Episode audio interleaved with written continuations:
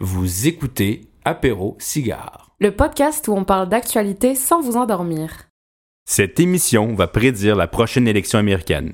C'est un homme blanc de 70 ans et plus qui va gagner.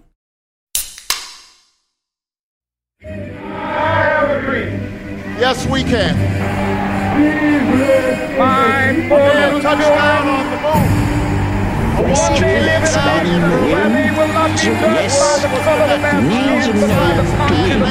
Girls no. Je vous demande de vous arrêter. C'est de la poudre de perlimpinpin. Au secours!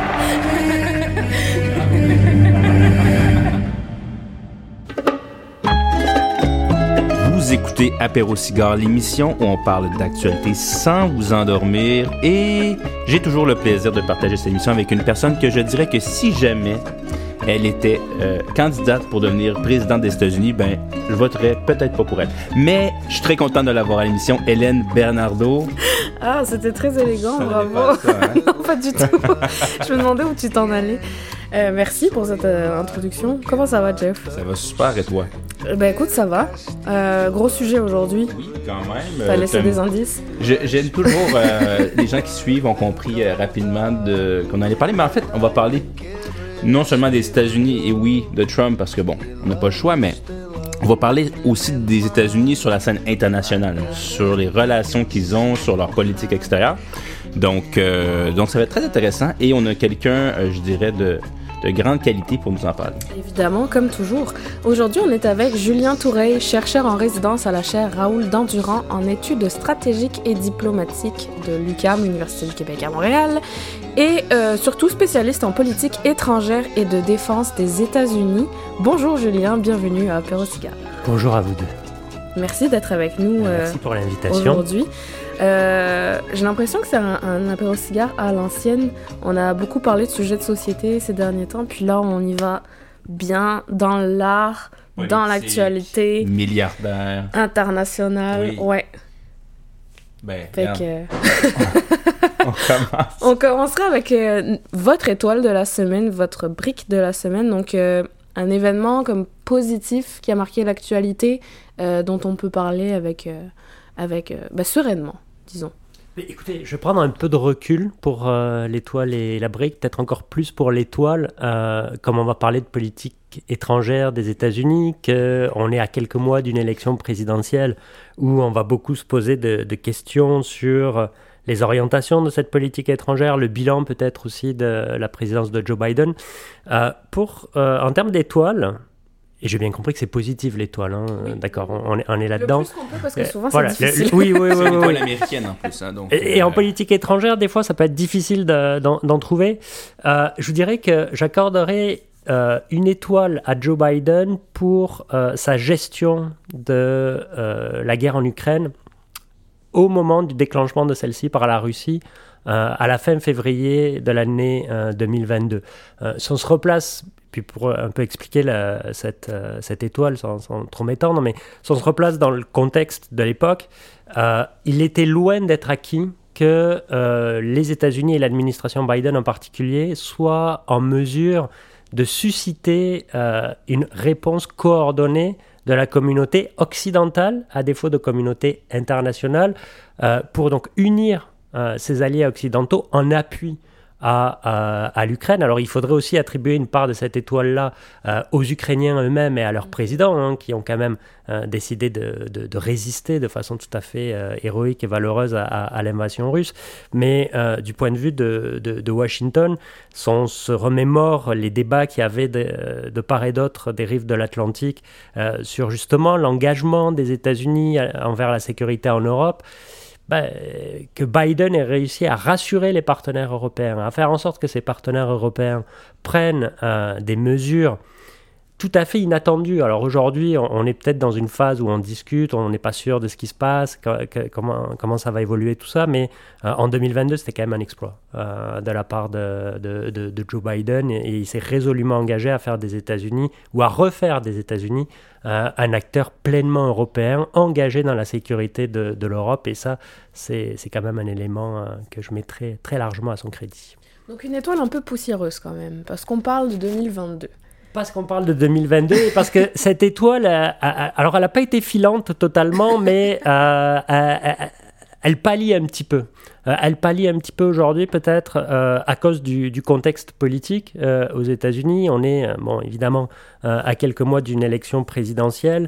vous avez vu que depuis quelques semaines, hein, à la, fin de l'année 2023, il y a un débat entre la présidence et les républicains du Congrès essentiellement qui rechignent à accepter de voter un package d'aide à l'Ukraine, à Israël, à Taïwan et pour renforcer euh, les mesures de sécurité aux frontières des États-Unis, hein, la, Maison-Blanche a décidé de proposer euh, donc ce, grand package d'à peu près 100 euh, milliards de dollars en attachant des sujets bon, qui n'ont peut-être pas de points communs si évidents que ça, si ce n'est que de donner de l'argent à des alliés pour qu'ils se défendent contre une agression en cours ou contre un risque d'agression, en particulier évidemment dans, dans, le cas de, de Taïwan. Euh, mais euh, ouais, cette étoile, elle pâlit parce qu'aujourd'hui, ben, Joe Biden, il a l'air moins en mesure de convaincre les Américains eux-mêmes et leurs représentants euh, républicains de, poursuivre cette aide à, l'Ukraine. Mais il y avait quand même quelque chose d'assez remarquable et, d'assez systémique. Hein. Il, il, fallait être capable de remobiliser le camp occidental face à une menace fondamentale hein, euh, à l'ordre international et euh, évidemment à la sécurité de l'Europe. Hein, c'est pas rien, vous avez, j'imagine, l'occasion de le dire. Euh, la guerre en Ukraine, bon, c'est quand même l'un des événements majeurs de la période contemporaine en relations internationales. Une guerre sur le continent européen, enfin une vraie guerre pour le coup. voilà, ça arrive pas si souvent que ça et dans l'histoire, disons que ça se termine jamais très très bien. C'est la première fois qu'on a des dérivations de l'étoile. euh... Une constellation. Oui, c'est ça. On va parler de la brique. Donc, euh, peut-être une mauvaise nouvelle, quelque chose que vous avez envie de critiquer aujourd'hui alors, euh, ben là, il pourrait y en avoir beaucoup de briques hein, quand on parle de politique américaine. Ah oui, oui, oui, on pourrait même faire un château, je crois. être ambitieux. Mais je vais rester quand même, je, vais comme, jeter ma première brique peut-être, euh, ou poser ma première brique dans le, jardin de la politique étrangère de, Biden, en étant un peu moins poussiéreux que sur mon étoile, si vous voulez. Euh, et ça, en, regard du conflit Israël-Hamas qui bon, cours de, depuis le 7 octobre dernier, euh, la, brique, elle consiste à reprocher, même si ça se comprend sa réaction, mais disons qu'on peut reprocher à Joe Biden de pas avoir fait preuve de suffisamment de nuances et de positions équilibrées dès le début du conflit. Euh, initialement, il a quand même eu des mots très forts, euh, un appui très euh, vigoureux euh, à Israël, notamment lors de son premier déplacement sur le terrain, une dizaine de jours, hein, si ma mémoire est bonne, euh, après les, événements évidemment tragiques du, du, 7 octobre. et on constate que ce, manque de peut-être de, recul de position posée de, Biden, même si se comprend très très bien, hein, euh, de par l'histoire personnelle de Biden et euh, de par euh, ce qui s'est passé le 7 octobre. Et je pense qu'il ne faut pas négliger que les décideurs politiques qui ont probablement plus d'informations détaillées sur ce qui s'est passé le 7 octobre aient été profondément choqués. mais ça a eu, cette absence de nuance, si vous voulez, elle, a eu deux effets assez négatifs.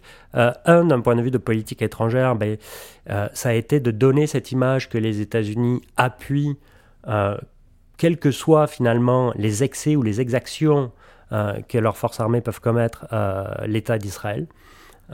et même si depuis il rétropédale un peu Biden et il, essaye de mettre la pression sur Netanyahou, ben, l'image est quand même que les États-Unis appuient Israël au détriment éventuellement de la cause palestinienne, même là c'est beaucoup plus nuancé. Hein. Il ne faut pas, par exemple, oublier que ce sont les États-Unis qui donnent le plus d'argent à vocation humanitaire au peuple palestinien. Ce n'est pas l'un des pays arabes de la région.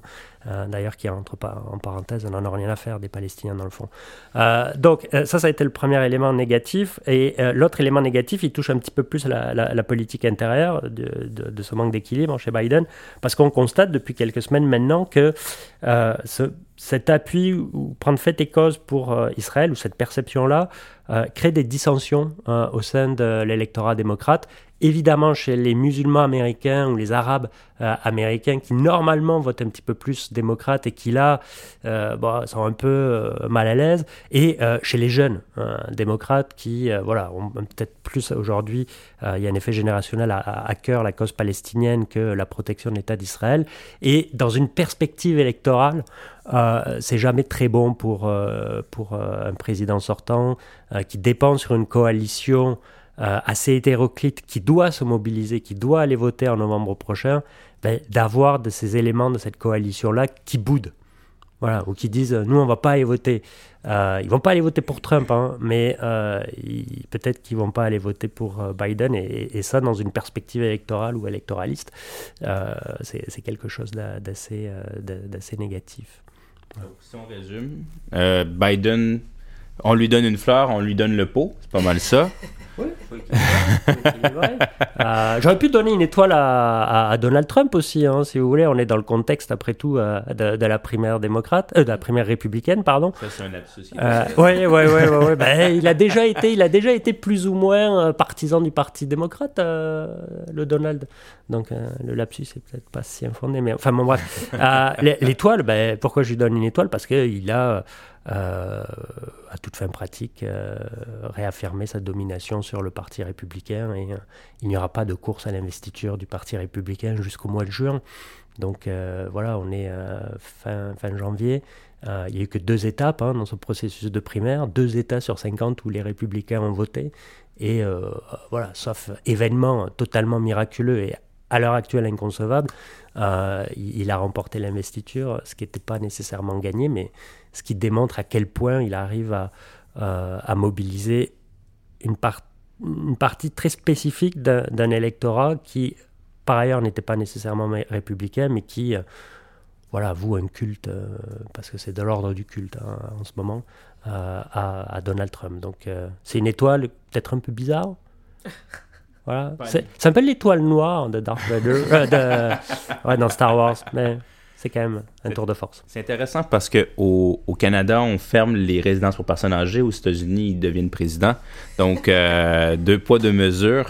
Euh, on a encore beaucoup de choses à parler, Hélène. Hein? Oui, oui, oui, oui. En fait, j'aimerais qu'on rentre dans le vif du, sujet en euh, posant les bases de ce dont on va parler aujourd'hui, c'est-à-dire de, de, la, avec la lunette états-unienne où on est rendu en politique internationale. si on parle justement de poser les bases, c'est quoi le rôle des États-Unis sur la scène internationale? On pourrait dire plein de choses. Il y a une histoire qui va derrière tout ça. Euh, il y a peut-être cette image un peu stéréotypée de, police du monde de la part des États-Unis, euh, qui a parfois été un petit peu plus isolationniste, mais qui aujourd'hui prend beaucoup de place, qui, en a toujours pris en fait. Euh, début 2024, qu'est-ce qu'on peut dire du personnage, du rôle des États-Unis dans le monde? Vaste question. Donc, c'est combien de fois 50 minutes qu'on a? Non, non, mais, vraiment de suite.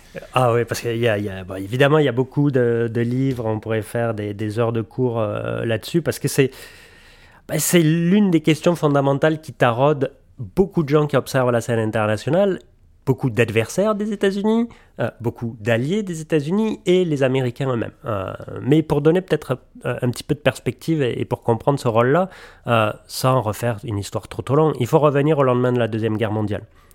les États-Unis sont les principaux vainqueurs de cette Deuxième Guerre mondiale, avec dans une certaine mesure évidemment l'Union soviétique. Et au terme de celle-ci, ils s'imposent comme l'acteur dominant sur cette scène internationale et ils vont imposer ben, un agencement de cette scène internationale qu'on appelle ce fameux ordre international libéral euh, qui repose sur certaines caractéristiques qui sont chères euh, aux Américains, notamment des relations internationales réglées ou régies par le droit. C'est grosso modo euh, les institutions qu'on va créer, en particulier l'ONU, avec comme ambition d'éviter le retour de la guerre ou de rendre illégale euh, la guerre. Vous avez un pilier euh, économique à cet ordre international libéral hein, qui est agencé autour euh, des institutions de Bretton Woods, hein, la Banque mondiale, le Fonds monétaire international, le GATT qui est devenu l'Organisation mondiale du, du commerce en 1994, avec pour ambition de lutter contre les dérives protectionnistes qu'on avait vues dans les années 30 qui ont été perçues au lendemain de la Deuxième Guerre mondiale comme un facteur ayant contribué à la guerre. Donc on se dit, s'il y a du libre-échange, euh, s'il y a du commerce entre les nations, une idée classique, euh, elles ne se feront pas la guerre. Du moins, elles n'auront pas d'incitatif à, se faire la guerre.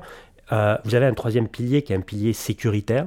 il faut organiser les vainqueurs de la Deuxième Guerre mondiale, et en particulier les alliés des États-Unis, au sein d'une organisation plus permanente qui va permettre euh, de, régir euh, et de stabiliser les choses. Euh, ce pilier sécuritaire, c'est tout le réseau d'alliances hein, constitué par les États-Unis, avec en particulier évidemment l'OTAN, on aura peut-être l'occasion de, reparler. Enfin, vous avez un pilier qu'on pourrait qualifier de valeurs. Hein. On met de l'avant ben, les, valeurs libérales au sens philosophique et politique du terme, hein, les droits de l'homme, l'avancée des, droits individuels et, et, des droits fondamentaux surtout. Donc, depuis 1945, les États-Unis, ils sont à la tête, sont les principaux architectes du monde dans lequel on vit. Et euh, ben, pendant la guerre froide, ce monde, il n'était pas euh, absolu. Hein. Il était simplement dans le bloc occidental, et avec évidemment la dissolution de l'URSS au début des années 90, ben, le modèle promu par les États-Unis s'impose ou semble s'imposer. Vous connaissez, j'imagine, la thèse de la fin de l'histoire de Fukuyama. Euh, s'impose à, la grandeur du monde. Et ben, les États-Unis apparaissent à ce moment-là comme euh, voilà, la, puissance indispensable, l'hyperpuissance, à tel point qu'ils vont intégrer d'autres acteurs dans euh, cette vision du monde, en particulier la Chine, qui va énormément capitaliser de son intégration dans l'ordre international libéral et dans les circuits économiques euh, pour euh, accélérer sa croissance euh, économique et petit à petit devenir un rival économique qui pourrait éventuellement devenir un rival militaire et finalement un rival stratégique. Ce qui fait que on est aujourd'hui dans une période, je vous dirais, depuis 20 ans, ouais, ouais, une bonne vingtaine d'années, où on se demande mais, vers où on va? Est-ce que les États-Unis peuvent continuer à être les gendarmes du monde ou euh, sont-ils en posture de déclair et vont-ils être déclassés par euh, une Chine triomphante ou une Russie euh, qui réaffirme non pas son, pouvoir de dominer le monde, mais son pouvoir de nuisance? Hein, sur la scène internationale. Et euh, en fait, alors vous allez me dire, mais ça n'a pas trop changé finalement depuis 25 ans. Pas tant que ça, parce qu'il y a des évolutions qui sont euh, très très lentes et on, est pris là-dedans. Et c'est tout le défi en fait euh, de, de, la politique américaine, presque jour le jour, de, de gérer cette évolution du monde. Alors avec un président Biden, euh, on est plus dans l'affirmation d'un leadership américain. Hein. on assume ses responsabilités. Hein. on le voit très bien en mer Rouge. Hein, euh, avec les problèmes de, navigation commerciale, ce sont les États-Unis qui assument la responsabilité d'assurer la euh, liberté et la sécurité de circulation sur les mers, en frappant les outils qui, nuisent à, cette liberté-là.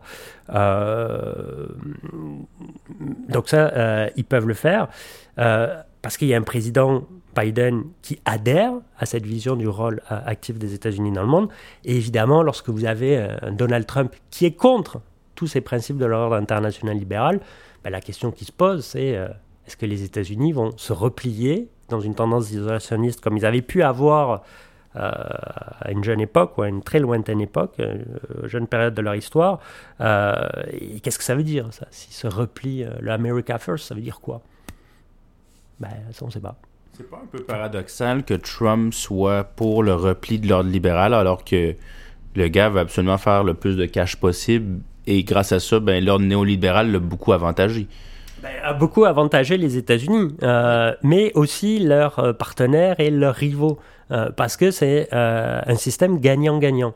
Et manifestement, Trump est incapable de raisonner en, dans la perspective gagnant-gagnant. Pour Trump, il doit y avoir un gagnant et un vaincu. Hein? C'est lui qui gagne et c'est tout. idéalement, oui, c'est lui, oui, oui, oui, oui on, le voit, il est tout le temps comme ça. Euh, et euh, donc, il n'arrive pas à concevoir cette notion de gagnant-gagnant, euh, malheureusement. L'autre élément, c'est que il considère que les États-Unis se sont fait avoir foncièrement euh, là-dedans. Là aussi, c'est son obsession des mauvais deals. Euh, évidemment, lui, il ferait que des bons deals, même s'il n'en a fait aucun hein, significatif quand il était président. Euh, mais tous ceux avant lui, hein, il le dit souvent, hein, tous les présidents avant moi étaient des nuls. Bon, et pas que Barack Obama, tous, tous ceux qui, auxquels il peut penser. Même Roosevelt, même j'imagine Washington, même Abraham Lincoln. voilà, s'il y pense, mais là je fais preuve un peu de, mauvaise foi. Euh, donc lui, il dit euh, on s'est fait avoir. On s'est fait avoir parce que nos alliés, par exemple, dans l'OTAN, ben, ils ne payent pas pour la défense. Hein. ils capitalisent sur le fait que nous, on investit des sommes colossales et qu'on leur garantit un, parapluie de sécurité, ce qui fait qu'eux, ils ont pu faire leur construction européenne, développer leurs entreprises, assumer leurs coûts de sécurité sociale, de systèmes sociaux très généreux, pendant que nous, on paye. Bon, euh, ça c'est l'une de ses obsessions, il la répète encore aujourd'hui dans, ses discours de, campagne, et d'un point de vue euh, de défense, et d'un point de vue économique, il dit, regardez, nous on s'est fait avoir parce que l'ouverture au commerce et euh, la libéralisation fait en sorte qu'on a perdu nos emplois industriels pour nos compétiteurs, en particulier la Chine, donc il faut remédier à ça. Et ce sentiment de, se faire avoir, il est très intéressant et, bah, il est très très fort chez, Trump. Il correspond euh, à la perception que beaucoup d'Américains ont, notamment ces fameuses classes moyennes, ouvrières, qui ont peut-être les individus ou leurs parents euh, perdu des emplois là, dans la fameuse Rust Belt, euh, dans des États comme le Michigan, dans l'industrie automobile ou dans l'industrie lourde, à cause, en, en partie, pas en particulier, mais au moins en partie, à cause du, libre-échange. Alors, c'est pas la seule raison, euh, mais lui, voilà, ce, système, pour, lui, ça, il se sont fait avoir. Il se dit, ben, dans ce cas-là, euh, on va laisser les autres se débrouiller. Nous, on va renforcer euh, notre défense. On va beaucoup investir dans nos forces armées. Hein. Il n'est pas du tout contre des budgets de la défense très élevés. Mais ben, on va se garder ça pour nous et on ne va pas intervenir à, à l'étranger. Puis tant pis ce qui se passe sur la scène internationale. Donc on revient à l'isolationnisme finalement. On revient à l'isolationnisme dans une certaine mesure, oui, oui, c'est vraiment le, programme America First, quitte des fois quand même s'il y a des, des dangers qu'on peut clairement identifier à taper. Euh, et, Donald Trump l'a fait, et ça ressemblait à ce que pouvait faire un président comme Barack Obama contre l'État islamique. Hein. En Syrie, il s'est bien vanté, euh, Donald Trump, d'avoir éliminé euh, le chef de l'État islamique, el-Baghdadi, en disant que lui, il était encore plus dangereux que Ben Laden, qui avait été éliminé sur autorisation de, Barack Obama. Mais évidemment, les, deux là sont en compétition. mais autrement, on pourrait. Trump, en politique étrangère, et pour, ça simplifie peut-être un peu jusqu'à la caricature, mais disons qu'il euh, est vraiment pour, voilà, je défends mes propres intérêts. Chaque pays a le droit de défendre euh, ses intérêts, et puis on verra ce qui advient de, la compétition hein, et de la rivalité entre grandes puissances. Alors quand on observe ça, et que historiquement on constate que bah, des fois la rivalité entre grandes puissances, euh, ça donne lieu à des conflits, on peut avoir un regard un peu inquiet euh, par rapport à ça. Euh, mais lui estime, euh, grosso modo, que ben, plus on est fort, plus on dissuade nos éventuels rivaux de, nous attaquer, puis ça, devrait, ça devrait aller comme ça. Mais il lui demandait pas de s'intéresser à la gestion de problèmes globaux sur la scène internationale. L'environnement, évidemment, il faut une approche globale pour aborder les, changements climatiques. Ça l'intéresse pas, d'autant plus qu'il pense que les changements climatiques, c'est encore un canular, il disait il y a quelques jours. Euh, régler les questions migratoires, euh, il y a une dimension euh, voilà, internationale de coopération nécessaire. ben lui, sa solution, c'est bâtir des murs, payés par les autres, mais même s'il n'arrive pas à le faire. Moi, j'aimerais qu'on parte en randonnée autour du monde. On va peut-être y aller par région, en commençant par l'Asie, en Asie, en ce moment, il y a l'enjeu de Taïwan euh, avec la Chine. Euh, puis il y a justement cette rivalité euh, sur le plan à la fois économique et politique avec la Chine. Bref, quel est le diagnostic de la politique internationale dans cette région-là du monde? Bah, C'est probablement la région la plus fondamentale, le centre de gravité du monde, euh, qui est en train de se bâtir, et, peut-être pour euh, les, décennies suivantes. Euh, souvent dans les cours là, en géopolitique ou en politique étrangère des États-Unis, on montre des graphiques qui illustrent depuis les années 1500 le, changement ou le déplacement du centre de gravité des relations internationales. Mmh. Ben, pendant la guerre froide, c'était l'Europe. Hein. Le centre de gravité, c'était l'Europe et euh, on pouvait même le localiser à Berlin, hein, le, le centre de gravité autour du mur. Euh, Aujourd'hui, ben, on est de plus en plus en Asie et peut-être ben, le symbole, euh, on passe de Berlin à Taïwan. Euh, pourquoi? Ben, C'est parce que c'est- des régions, l'Asie-Pacifique, c'est c'est une région où se concentre l'essentiel des, des enjeux et des défis. Euh, vous avez évidemment euh, une population qui est très importante. Euh, vous avez des États qui s'entendent pas nécessairement très bien. hein. On peut penser la Chine avec euh, ses voisins, et pas uniquement euh, Taïwan, mais avec euh, le Japon, avec la Corée du Sud, avec les Philippines, avec le Vietnam, avec l'Inde, évidemment. Donc, vous avez beaucoup de monde, vous avez des pays rivaux, vous avez un potentiel de croissance économique extraordinaire, et vous n'avez pas d'architecture qui permet encore de bien gérer les risques de rivalité entre États. Bon. Et en plus, c'est euh, la, la- la grande région Asie-Pacifique ou Indo-Pacifique, euh, une région dans laquelle traditionnel- bah, traditionnellement, depuis la Deuxième Guerre mondiale, la fin de la Deuxième Guerre mondiale, les États-Unis ont un rôle hégémonique. Hein, euh, c'est, euh, on, on a beaucoup parlé de l'Atlantique hein, dans une perspective européenne ou eurocentrée, mais les Américains, depuis euh, 1945, sont une vraie puissance pacifique. Mais dans le sens euh, de l'océan Pacifique, évidemment. voilà. Euh, et, et- donc, vous avez beaucoup, beaucoup d'enjeux qui, qui se déploient dans cette région et qui ont, un potentiel euh, de faire dérailler, en fait, les, relations internationales. Et ben, évidemment, le, le- principal enjeu qui suscite la préoccupation, ben, c'est cette rivalité entre deux grandes puissances. Les États-Unis, qui seraient peut-être une puissance déclinante, la Chine, qui serait probablement une puissance euh, ascendante, et c'est le fameux piège de Thucydide. hein. Euh, voilà, qu'est-ce qui se passe dans ce cas-là? Euh, Bon, alors historiquement, lorsqu'on a cette dynamique-là, c'est Graham Allison dans un ouvrage récent qui, l'évoquait, ou qui faisait le, qui donnait cette perspective historique. Mais quand on a une puissance dominante mais déclinante et une puissance plus jeune ascendante, le risque c'est qu'il y ait un conflit militaire. Voilà. Une plaque Ah. tectonique, en fait. Un peu une, Oui, mais une deux, montagne, deux, là. Ouais. deux trajectoires qui vont euh, finir par se croiser et soit celui qui décline a intérêt à frapper celui en ascension avant qu'il soit trop fort, ou soit celui qui monte euh, se sent pousser des ailes et euh, veut prendre la place du, du déclinant trop tôt. Voilà. Et c'est le dilemme entre Washington et, et Pékin. Euh, le dilemme fo- fondamental, si vous voulez, structurel entre ces, ces deux grandes puissances. Euh, et vous ajoutez à ça le fait qu'il y a en plus de, de ce dilemme entre deux grandes puissances, des dossiers en Asie-Pacifique qui mettent en jeu les deux puissances qui pourraient euh, déboucher sur, sur un conflit, évidemment Taïwan, euh, c'est- l'enjeu fondamental. Il y en a un autre aussi qu'on évoque beaucoup, euh, c'est la mer de Chine méridionale, hein, qui est l'une des voies les plus stratégiques pour le commerce maritime, que ce soit de marchandises ou d'hydrocarbures, dont dépend quand même très largement l'économie chinoise.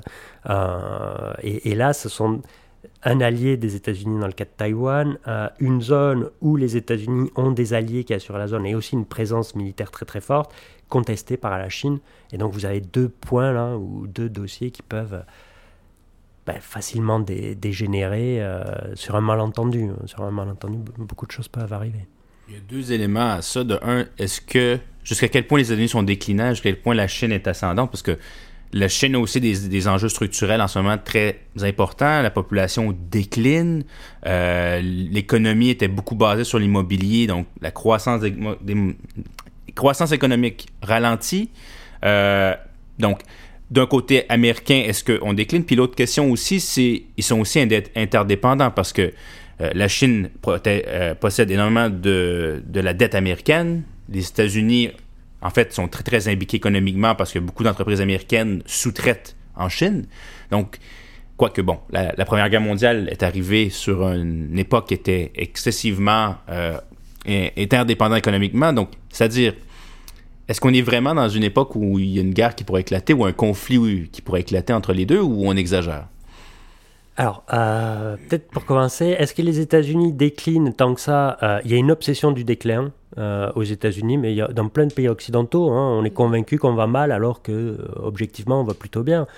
Et j'en veux pour preuve quand même un indicateur qui, à mon avis, est, en, en- long. Gallup a fait une étude en 2021 sur la volonté de migrer des gens dans le monde, hein, une étude mondiale. Vous avez 900 millions de gens, un peu plus, dans le monde qui aspirent à aller dans, vivre dans un autre pays de façon permanente. Ben, Par choix. par choix, enfin qui veulent aller ailleurs. Alors euh, la raison, elle peut être économique, euh, liée au changement climatique, à des conflits, tout ça, les facteurs classiques des, des migrations. Mais donc vous en avez, je pense, c'est 920 millions dans l'étude Gallup. De ces 920 millions, il y en a 18% qui veulent aller aux États-Unis.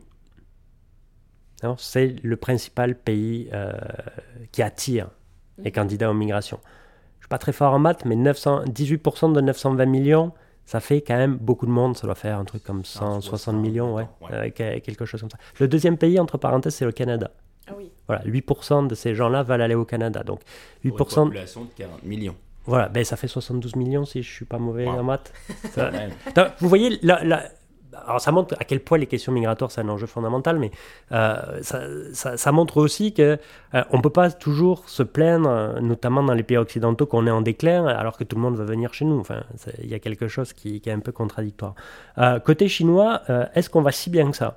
Ben, euh, vous l'avez évoqué, il y a des problèmes structurels, hein, euh, vous avez raison, euh, le déclin démographique, euh, le ralentissement économique même, euh, voilà, euh, la pollution, euh, des problèmes de, ce type-là. Et ce qui est assez intéressant, c'est que euh, le président Xi Jinping, euh, qui incarne hein, cette fierté chinoise et puis cette volonté euh, d'a- d'afficher et d'affirmer euh, la puissance chinoise dans le monde, quitte à bousculer un peu les États-Unis, voire à laisser planer le risque d'une guerre autour de Taïwan, sur la question de, Taïwan, on, on constate que les dirigeants chinois, là, depuis euh, l'automne 2023, ils ont un peu mis de l'eau dans leur vin dans leur discours, parce qu'ils s'aperçoivent que eux, ils sont pas si puissants qu'ils pensaient et que les États-Unis sont pas si affaiblis que ça. Euh, contrairement à ce qu'ils avaient pu penser, par exemple, euh, dans les jours qu'on suivi le retrait un petit peu chaotique euh, des États-Unis de l'Afghanistan en août 2021, euh, à Pékin, on était convaincus que c'était euh, la réplique de Saigon à la fin de la guerre du, du Vietnam, la débandade américaine. Bon. Euh, et il, il misait beaucoup là-dessus euh, à Pékin, sauf que évidemment, depuis août 2021, il y a beaucoup de choses qui ont, changé, euh, du fait notamment de la guerre en, Ukraine. Et donc aujourd'hui, ben, les Chinois, ils rétropédalent un peu, où ils veulent adoucir ou abaisser la tension, voilà, baisser la température un petit peu. Du côté de Washington aussi, euh, il y a eu une rencontre euh, en marge d'un sommet euh, à, San Francisco entre les présidents Biden et, et Xi. Et, l'un des éléments importants, ben, c'était qu'un, un, ils se rencontrent, qu'ils puissent un peu voilà, mettre carte sur table sur ce qui va, ce qui va pas, et ils renouent le contact au haut niveau militaire, justement pour qu'on puisse se dire, bon ben là, c'est plus un accident, voilà, pour pas... personne veut des guerres. Euh, parce que personne, en, particulier dans cette relation-là, n'a aucun, enfin, personne n'a intérêt. Euh, vous l'avez dit, il y a une forme d'interdépendance économique. Euh, les entreprises américaines, elles ont besoin de faire assembler ou produire en Chine pour des raisons d'efficacité et de coût. Et ben, les Chinois, ils ont besoin d'exporter. ils ont besoin d'avoir de l'activité économique, ne serait-ce que pour voilà, faire vivre un point, presque 4 milliards d'habitants. Donc, objectivement, personne n'a intérêt à la guerre. On constate souvent dans l'histoire que les guerres, euh, elles se déclenchent. C'est un peu euh, Jean-Claude Duss hein, à cet égard-là, là, le, le personnage des, des bronzés font du ski. Euh, non, mais il y a beaucoup de philosophie dans son personnage euh, sur des malentendus. Bon, mais sur des malentendus, il y a des choses qui peuvent marcher. Jean-Claude Duss, il peut finir par avoir une date. Euh, mais en relation internationale, sur un malentendu, vous pouvez avoir une guerre entre, gens, entre personnes qui ne veulent pas de guerre. La Première Guerre mondiale, elle se déclenche parce que euh, un archiduc se fait assassiner à Sarajevo. Bon, en tant que tel, euh, c'est rien. C'est Non, c'est un événement euh, pff, dans l'histoire qui, qui aurait probablement passé inaperçu. euh, Voilà, sauf que c'était un événement qui a eu lieu sur un baril de poudre. Ouais, ouais, ouais. Si on continue notre randonnée euh, vers l'ouest, parce que la Terre est ronde, on irait euh, vers le Moyen-Orient. Sauf que sur la route, il y a l'Iran. Si on met nos petites lunettes états-uniennes, qu'est-ce qui se passe en Iran? Quelle est euh, la relation des États-Unis avec, euh, avec ce, grand, puissant euh, pays sous dictature islamique? Elle est un peu compliquée cette relation-là. Depuis la révolution islamique, justement, voilà, les, États-Unis perçoivent l'Iran comme un grand méchant. Les Iraniens, enfin le régime euh, des ayatollahs considère les États-Unis comme le, grand Satan. Ben, à l'heure actuelle, vous avez deux gros enjeux qui posent problème. Euh, le premier, c'est la question du nucléaire iranien. euh, qui est un peu passé à l'arrière-plan depuis quelques années, je vous dirais, euh, ou au moins euh, quelques mois. Euh, c'est un peu dommage. Euh, Parce que bon, euh, sans- sans remonte pas trop, trop loin, mais euh, le dossier nucléaire iranien euh, suscitait une vraie préoccupation euh, au début des années 2010, enfin, avait ressurgi, euh, ce qui a poussé euh, l'administration de, de Barack Obama en particulier à s'investir euh, dans une solution diplomatique qui a débouché en 2015 sur le fameux accord euh, euh, des P5 plus 1 euh, avec l'Iran, donc l'accord nucléaire, c'est pas son nom technique, je l'oublie toujours, mais bon, qui, prévoyait un mécanisme de contrôle et de surveillance mis en, application et, suivi par l'Agence internationale de l'énergie atomique du programme nucléaire iranien en échange d'une levée des, sanctions internationales contre l'Iran, ou d'une partie d'une levée d'une partie de, ces sanctions. Cet accord-là fonctionnait très bien. L'Iran a accepté, par exemple, de se départir d'une partie non, d'une portion non négligeable de son stock d'uranium enrichi euh, vers la Russie, si, ma mémoire est bonne. Et euh, les Iraniens jouaient tellement le jeu que euh, les principales mesures de l'accord ont été euh, euh, concrètement mises en œuvre en moins de six mois et les sanctions ont été rapidement levées. hein. Sauf qu'arrive l'élection présidentielle américaine en 2016 avec un Donald Trump qui est convaincu que cet accord-là euh, est la pire des choses qui ait jamais été signée dans l'histoire de l'humanité, comme à peu près tout ce qu'il n'a pas signé hein, en iranien.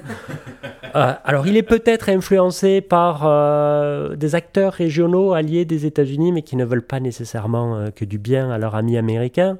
Je pense ici à deux acteurs en particulier, l'Arabie saoudite et l'État hébreu de Benjamin Netanyahou, qui sont, par exemple, les, deux principaux acteurs opposés à l'accord de 2015.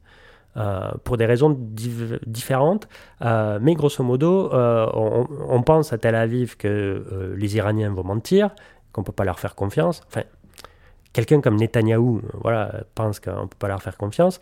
Et en Arabie Saoudite, on craignait à ce moment-là que ben, les Américains ouvrent la porte à une normalisation de leur relation avec l'Iran au détriment de la relation privilégiée qu'ils entretiennent avec l'Arabie Saoudite. C'est un peu comme le frère qui est jaloux de. Un peu ça. Voilà. Lui, il faut que ce soit mon ami à moi, là. Exactement, exactement. Donc, euh, on accélère un petit peu. Euh, Donald Trump dit cet accord, il n'est pas bon. Et euh, au mois de mai 2018, il finit par déchirer l'accord ou à en faire sortir les États-Unis, quand bien même les services américains de renseignement, par exemple, ou le département d'État, disaient, parce que tous les six mois, il fallait faire rapport au Congrès, que l'accord fonctionnait très bien, que les Iraniens jouaient parfaitement le jeu, qu'il n'y avait aucun souci. Euh, évidemment, ils étaient bien surveillés. Euh, mais bon, tant pis, Trump a pris sa décision, il avait le, droit de la faire. Et euh, ce qui s'est passé en déchirant cet accord-là, ben, les Iraniens se sont dit, ben, comme on ne nous fait pas confiance, on va reprendre progressivement notre programme nucléaire. Et aujourd'hui, on en est là. Euh, les Iraniens ont probablement jamais été, c'est ce qu'on on pense, hein, euh, aussi proches d'avoir une arme euh, nucléaire, enfin d'avoir une bombe nucléaire. L'administration Biden, depuis qu'il était arrivé au pouvoir en janvier 2021, euh, a essayé de ressusciter l'accord de 2015 sans succès parce que, ben, euh, évidemment, les Iraniens, euh, ils disent Vous nous avez pris pour des couillons une première fois, on ne va pas se faire avoir une seconde fois. Et puis, de toute façon, c'est notre meilleure garantie de sécurité, le, le nucléaire. Donc, euh, voilà, il y a ce premier problème qui est quand même assez fondamental. Et, euh, et l'autre, parce que les ces répercussions sur le Moyen-Orient, un Iran nucléaire, c'est une catastrophe. Euh, grosso modo, euh, ça- parce que ça entraîne un risque de prolifération régionale. Et le nucléaire, à deux, ça fonctionne. Enfin, la dissuasion nucléaire à deux, ça fonctionne. Personne ne veut la tester à plus que deux personnes. Voilà. Parce que théoriquement, on ne sait pas si ça marche. Tu l'as, je l'ai, ça s'arrête là. Mais s'ils sont cinq à l'avoir, ouf, Voilà. Euh, Alors, Moyen-Orient, Iran, Israël, hein, ça, serait- ça serait correct. Ouais. Sauf que euh, si l'Iran l'a, et les Saoudiens ont été très clairs, les Saoudiens la voudront. Alors, imaginons si les Saoudiens ont ça, les Égyptiens vont dire Ah oui, non, mais attendez, on est quand même une grande puissance hein, dans le monde musulman, il ne faut pas nous oublier, ils vont la vouloir. Les Turcs, dire, Bah, ouais, elle aussi. Veut son jouet, là. Voilà. Alors, imaginez ensuite les Marocains, peut-être. pourrait dire son élargi. Alors, les Marocains veulent le nucléaire, les Algériens, qu'est-ce qu'ils vont dire? Alors, vous voyez le bordel, enfin, voilà, le, bazar que ça pourrait être.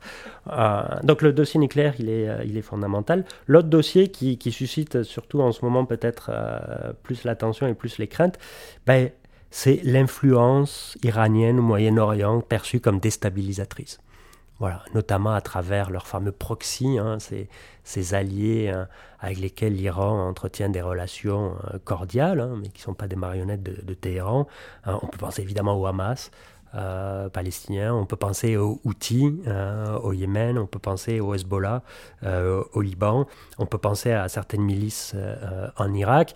Et dans un contexte de tension avec notamment les États-Unis, euh, l'Iran euh, joue un peu de, ses proxys pour euh, ben, jouer les poils à gratter, envoyer des messages, taper un petit peu à, droite et à gauche, et voilà, ça, ça, met un peu de piment sur, sur le truc. Est-ce qu'on peut dire que ça fonctionne? Parce que l'Iran, effectivement, avec un peu cette stratégie-là géostratégique d'avoir un peu le, des, des, des, racines un peu partout au Moyen-Orient, est-ce que, est-ce, que ça fonctionne? Parce que ça, ça, irrite beaucoup de monde en ce moment. Oui, ça irrite. Le, la principale crainte, ça serait que cet irritant euh, devienne euh, ou ouvre un engrenage à une escalade de conflits et à une amplification, par exemple, euh, du conflit Israël-Hamas. Euh, dans les premières semaines, hein, après le 7 octobre, l'une des craintes, c'était de voir euh, le Hezbollah ouvrir un autre front mhm. euh, contre Israël. ce qui est assez fascinant, c'est que c'est aujourd'hui, on a le sentiment que ce sont plus les Israéliens qui mettent la pression sur le Hezbollah que l'inverse. Parce que le Hezbollah est très prudent, même s'ils sont objectivement alliés de, de l'Iran. Euh, parce que l'Iran, euh, le, régime des ayatollahs, lui aussi, il ne veut pas trop euh, déstabiliser. Il n'a aucun intérêt à une guerre généralisée au Moyen-Orient.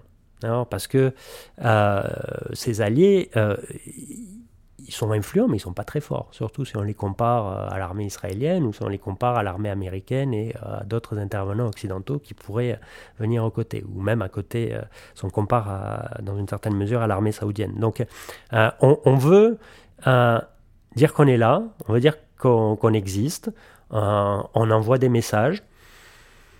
Parce que en fait, l'Iran veut être reconnu comme une puissance régionale à part entière qui a des intérêts légitimes. Et le rêve du régime iranien, dans le fond, à mon avis, euh, c'est d'entretenir une relation privilégiée avec les États-Unis. Oh, wow, ok, c'est comme. Euh, c'est une belle leçon de, politique internationale. C'est comme la date un peu, c'est-à-dire que tu fais suer la personne, au final, il y a un... à l'intérieur de soi, il y a, de la... il y a un désir, là. C'est un désir refoulé, finalement. Là. C'est un peu compliqué, les dates comme ça. ça, ça enfin... C'est le Tinder du monde géopolitique. C'est très délicat.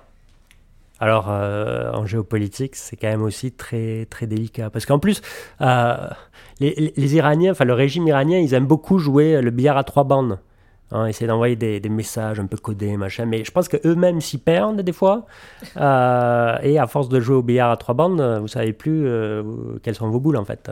et dans, dans, quel sens vous voulez aller. mais je pense que foncièrement, c'est un régime évidemment qui va assurer sa sécurité. les, ayatollahs, on, voit ce qu'ils font finalement contre leur propre population mhm. euh, et contre les femmes en particulier. Hein, la, répression sévère, c'est parce qu'ils veulent pas ouvrir la moindre brèche ou laisser la moindre brèche s'ouvrir à une remise en cause de leur pouvoir.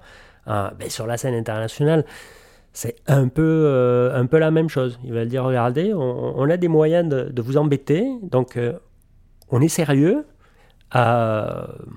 mais on est aussi tout à fait euh, conscient qu'on ne veut pas s'engager dans un affrontement euh, direct euh, avec, les, avec les Américains. On est fort, mais pas si fort finalement.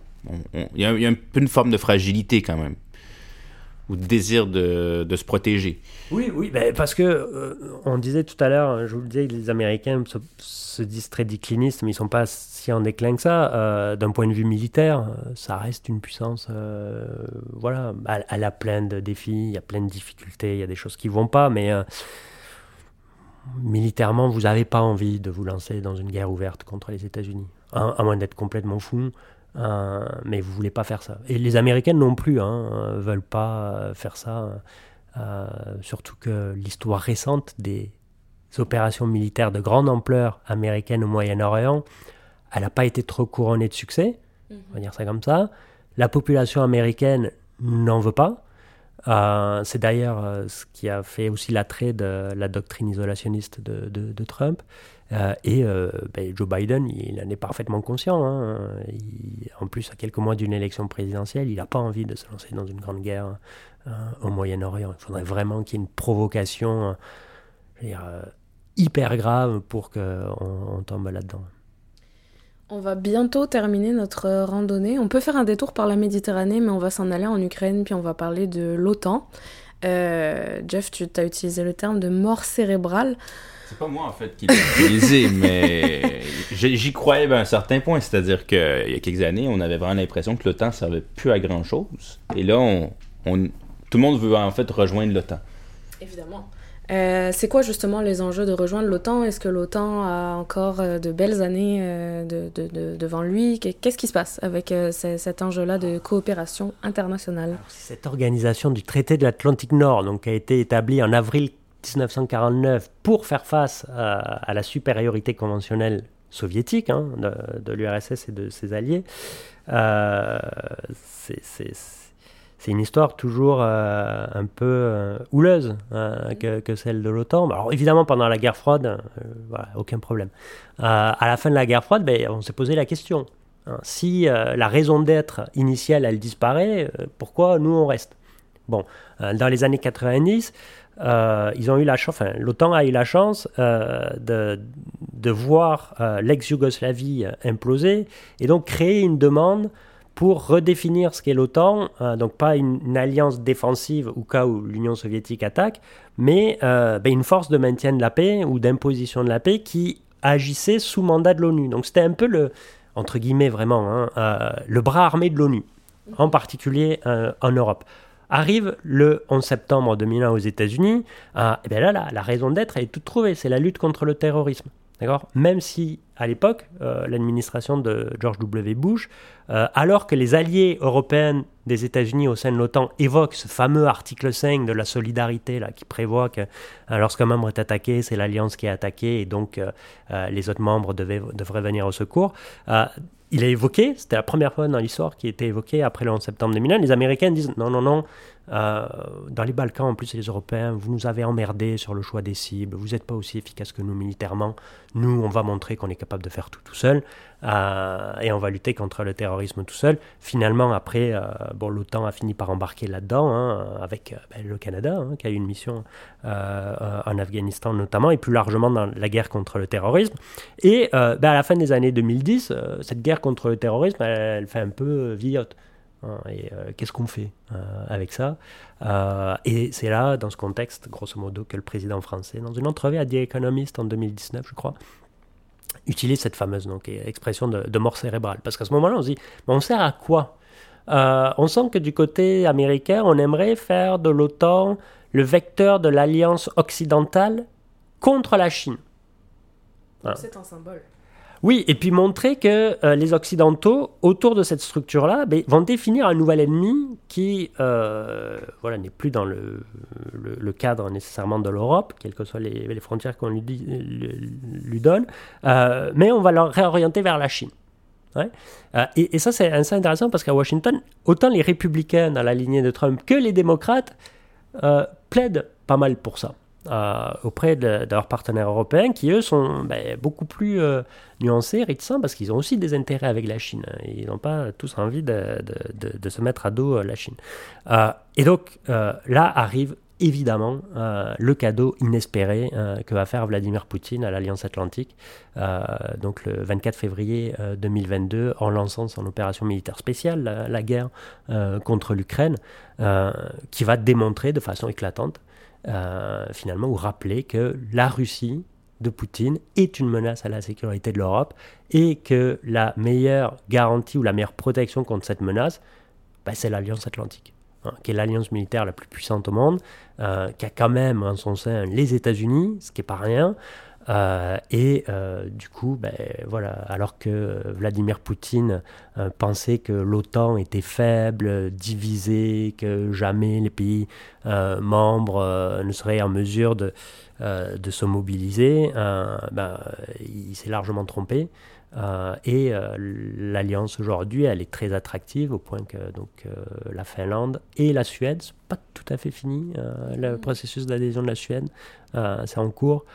deux pays historiquement voilà, en marge pour des raisons de politique intérieure, enfin de, tradition aussi stratégique de, de, neutralité, ont décidé d'adhérer. Et aujourd'hui, l'alliance, écoutez, elle n'a jamais paru si nécessaire, probablement si forte et euh, avec une raison d'être évidente. Hein. Tant que Vladimir Poutine euh, constituera une menace euh, à l'intégrité territoriale de pays européens, en commençant par l'Ukraine, l'OTAN aura sa, raison d'être et probablement qu'à moyen long terme, l'Ukraine elle-même fera un jour partie de l'OTAN, bien qu'il faille souligner que l'Ukraine n'était pas proche d'adhérer dans l'OTAN en 2022 souvent, on a entendu parler de ça. Ah, euh, peut-être que Vladimir Poutine a décidé d'envahir pour se prémunir dans le cadre d'un dilemme d'insécurité euh, face à cette perspective-là. Euh, non, l'Ukraine avait été écartée, hein, parce que c'est un club, hein, il faut un consensus pour accueillir de nouveaux membres. L'Ukraine avait été écartée. depuis presque une quinzaine d'années, parce que justement les Européens disaient Oh oui, c'est quand même délicat l'Ukraine, la relation avec la Russie, on ne veut pas provoquer Moscou. Euh, bah, sans provocation, euh, Moscou a quand même décidé d'envahir l'Ukraine et euh, voilà, un jour, je pense que l'OTAN s'élargira à l'Ukraine. Il y a certaines. tu voulais. Je pensais que tu avais un. J'ai levé la main. Oui, c'est ça. J'ai une petite question, mais c'est peut-être une question de, de, conclusion en fait.